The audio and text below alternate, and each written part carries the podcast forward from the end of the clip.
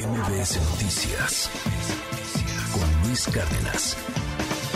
Estamos despertando y entendiendo qué fue lo que sucedió toda la madrugada de ayer. Eh, el país de pronto despierte que, ya aprobaron una reforma, que primero no, que luego sí, que no hubo quórum. Entre la misma oposición están atacándose y, y no estoy diciendo que sea la oposición de la alianza, pero sí algo que llama la atención y que hay que dejar muy claro, ¿qué pasó por qué hubo quórum o no hubo quórum, había, se podía, no se podía hacer. ¿Y, qué fue lo que sucedió? Porque no, tiene, no tenemos muy claro, francamente, qué fue lo que aprobaron. Es más, me atrevo a decir algo, creo que ni los legisladores están muy claros de lo que aprobaron hace unas horas en la Cámara de Diputados. El presidente, pues obviamente acaba de hablar y está, y está defendiendo lo que ocurrió. Escuche parte de lo que mencionó hace minutos en su mañanera.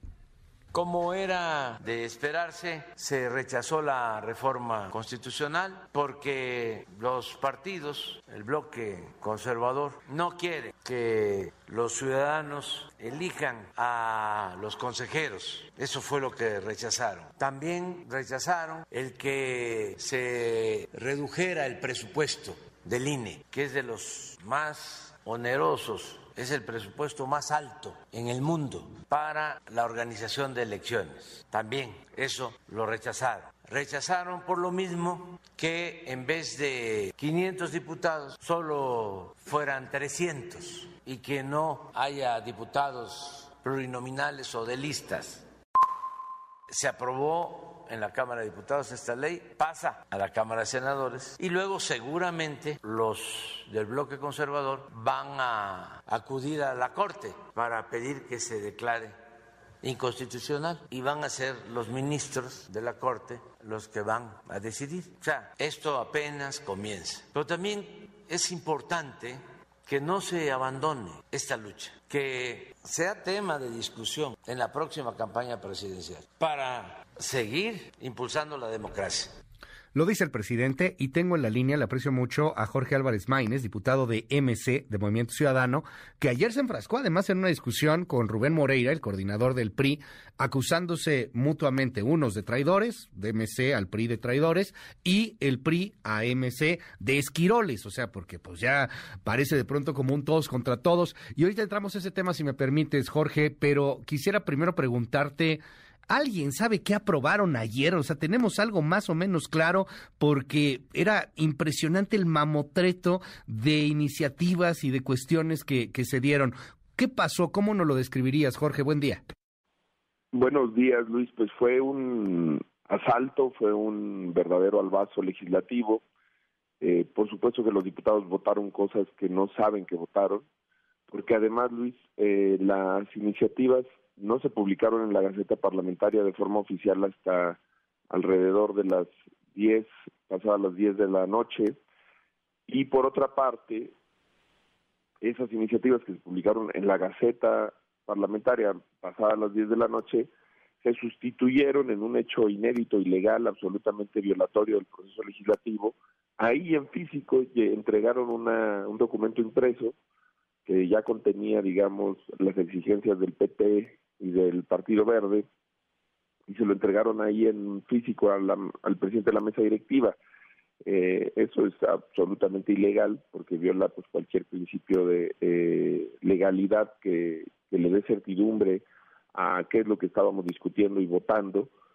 Y pues sí eh, la verdad es que lo que pasó ayer fue un montaje estuvo siempre previsto eh, si tú recuerdas, Luis, desde eh, el lunes el secretario de Gobernación anuncia que eso es lo que iba a pasar. Dijo, se va a votar por la mañana la reforma constitucional, van a tener una segunda sesión eh, para analizar el plan B. él ya lo tenía en ese momento claro y los diputados no estábamos enterados, ni siquiera los de su partido, y por supuesto que no se había discutido en la Junta de Coordinación Política ni en la mesa directiva este pero pues fue algo que ya estaba planeado, que lo anunció y que ayer durante todo el día eh, lo que hizo el régimen con sus aliados, incluyendo a sus aliados inconfesables, que es el PRI, pues fue eh, llevar a cabo las instrucciones del secretario de Gobernación. Y, ahorita vamos con lo del PRI, pero a ver, nada más para que tengamos la película completa y, entendiendo así lo que sucedió, vamos a pensar en alguien que se acaba de despertar, que ahorita está prendiendo la tele o nos está escuchando en la radio y dice, a ver qué pasó. Entendíamos que habían rechazado la constitucional y esta imagen que todavía estaba ayer en la noche en los medios, en la tele, el INE no se toca, el INE no se toca, ¿no? O sea, ahí estaban toda la, toda la oposición había bateado la reforma constitucional. Y luego, a las 10 de la noche, nos dices, se suponía que, iban a discutir la secundaria después, ¿no? Pero, o sea, ¿qué, qué pasó ahí? ¿Los, los chamaquearon? ¿Cómo, ¿Cómo fue que de repente, este, pues entra, entra esto que originalmente iba, iba a ser aguantar unas horas más, aguantar al menos unos días más del PT y del Verde particularmente, y luego pues resulta que no, que terminó en una discusión hasta la madrugada ya sin la misma oposición. ¿Qué pasó ahí? ¿En qué momento se retiran ustedes?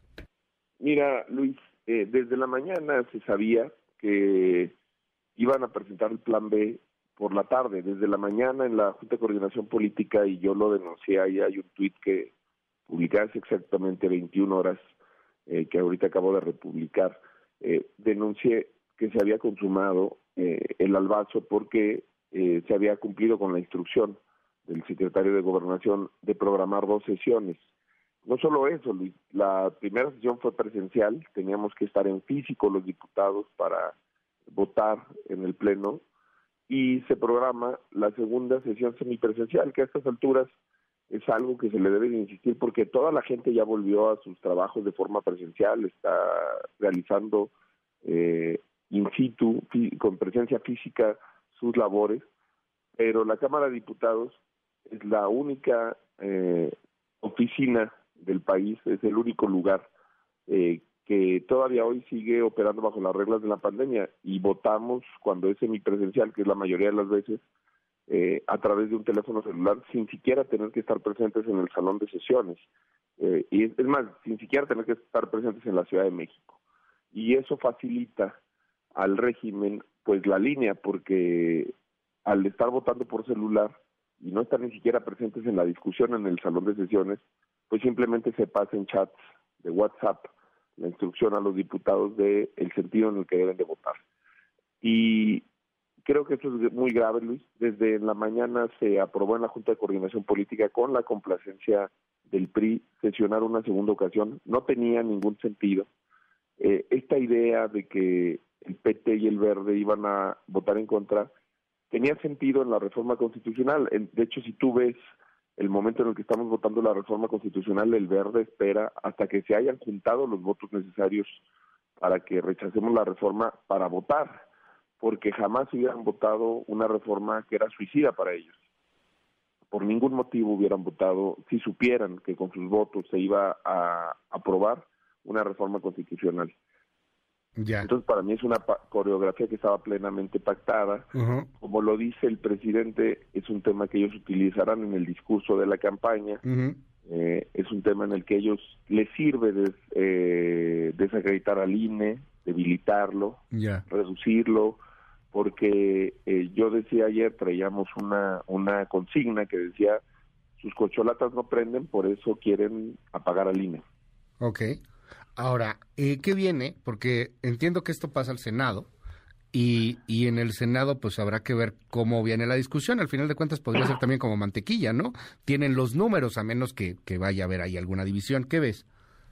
Pues yo lo que veo, mi experiencia es que en algunas otras ocasiones el Senado ha tenido mucho mayor dignidad que la Cámara. Eh, Luis, que por lo menos no se han prestado a esto del fast track, de que se les presente una iniciativa y en cinco minutos ya la estén votando, de que han tenido la ah, decencia, digamos, de citar a comisiones, discutirla, procesarla.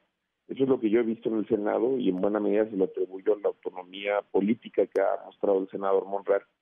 Creo que es muy importante intentar que se tenga este albazo legislativo en el Senado de la República, eh, porque me parece que no podemos renunciar a la defensa del Instituto Nacional Electoral. Yo te diría que en muchos sentidos el plan, el mal llamado plan B es más peligroso que ni siquiera la reforma electoral en materia constitucional que conocimos, porque tiene errores gravísimos, porque tiene deficiencias eh, técnicas gravísimas y porque tiene eh, eh, alcances mm, absurdos de eliminación de instancias fundamentales del Tribunal Electoral, del Tribunal, de la sala especializada, de las salas regionales, de Instituto Nacional Electoral, áreas sustantivas, de captura. es, un, es un escenario muy peligroso para la democracia mexicana. Vamos a seguir muy de cerca el tema. Te aprecio que me hayas tomado la llamada hoy así de manera intempestiva. Es Jorge Álvarez Maínez, es eh, eh, diputado de, Movimiento Ciudadano. Gracias, Jorge. Buenos días. Al contrario, Luis, es de la importancia que tiene estar informando a la gente y de la importancia también que tiene el, programa que conduces atinadamente y del alcance que, que tiene. Por eso es un privilegio. Buenos días. No, hombre, al contrario. MBS Noticias con Luis Cárdenas.